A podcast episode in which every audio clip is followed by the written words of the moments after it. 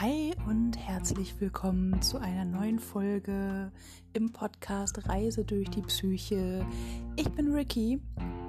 Ich freue mich, dass du da bist und eingeschaltet hast. Mach's dir schön gemütlich und ich wünsche dir ganz viel Spaß.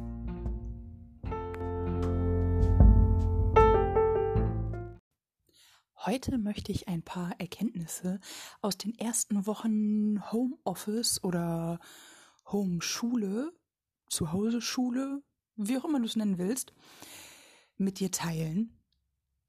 Ähm, genau, ich erzähle dir so ein bisschen, was ich für mich festgestellt habe und du bist herzlich eingeladen, dich dabei zu fragen, was du vielleicht von dir selber kennst, ob es Sachen gibt, die für dich gut funktionieren, wenn du zu Hause arbeitest und was dir hilft, zu Hause gut in deinen Workflow zu kommen.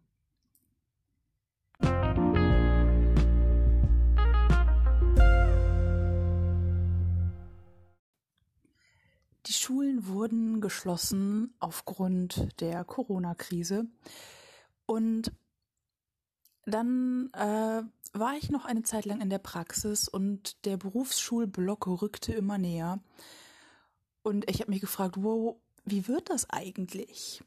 So vor einem Jahr etwa dachte ich, wow, ich brauche unbedingt etwas mit Struktur von außen, weil mir sonst die Motivation viel fehlt, weil es viel leichter ist, irgendwie so ein bisschen Antrieb hervorzubringen, wenn von außen Struktur und Termine vorgegeben sind.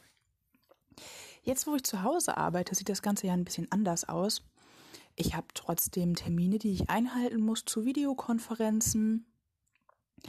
Oder mir fällt auf, ich muss irgendwie noch was besorgen, was ich morgen brauche oder so. Also nichts Großartiges, aber ähm, so Kleinigkeiten.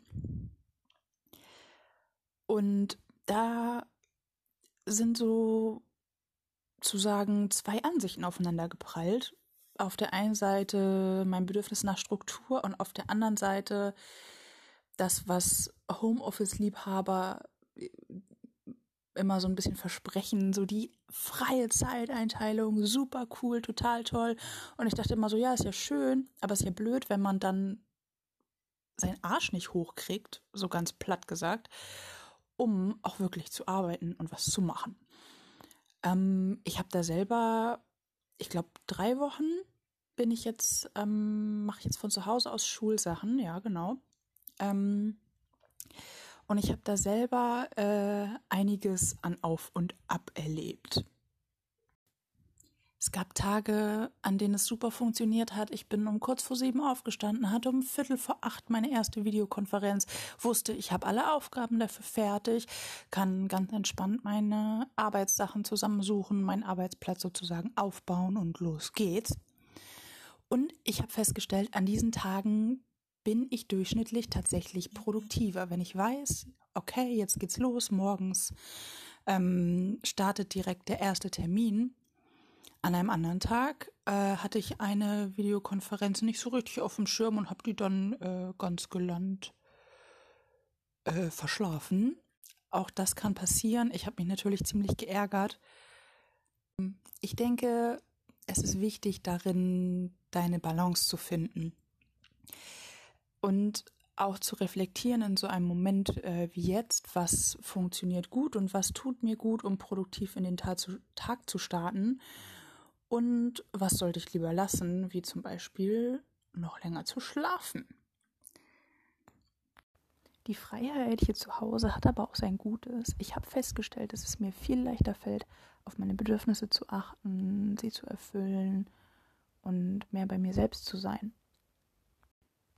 So kann ich zum Beispiel, wenn gerade keine Termine anstehen, selber entscheiden, wann ich was essen möchte, ob ich zwischendurch mal zehn Minuten Pause machen möchte, um zwei Meter die Straße längs zu laufen oder mich ein bisschen zu bewegen, kurz zu meditieren, lieber irgendwas in mein Journal schreiben möchte oder was auch immer, solange ich die Arbeit deswegen natürlich nicht vernachlässige und die Aufgaben liegen lasse, die wichtig sind.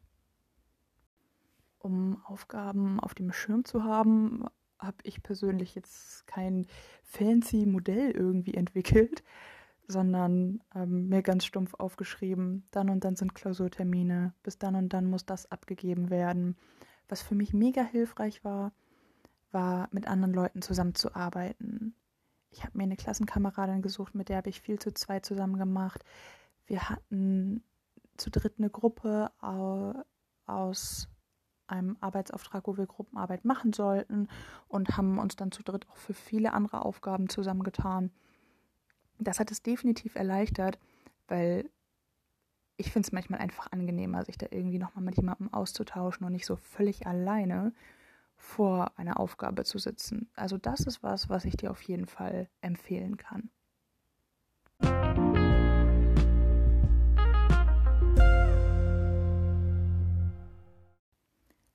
Den letzten Rest dieser Podcast-Folge habe ich jetzt einige Wochen später aufgenommen als den Anfang.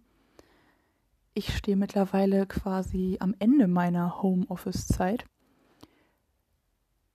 Trotzdem hat sich das nicht für mich grundlegend geändert. Ich habe mir so ein paar Sachen angeeignet, um etwas entspannter in den Tag zu starten.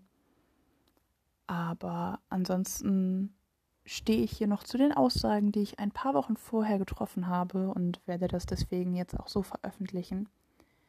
Ich freue mich sehr, dass du dir das bis hierhin alles angehört hast. Damit sind wir auch schon am Ende dieser Folge angekommen. Vielen Dank, dass du dabei warst. Lass mich gerne wissen, wie es dir mit so viel Zeit zu Hause ergangen ist am einfachsten geht das, wenn du mir eine Nachricht auf Instagram schreibst. Ricky.dreaming ist mein Accountname da und ich freue mich von dir zu hören. Genieß noch deinen Tag.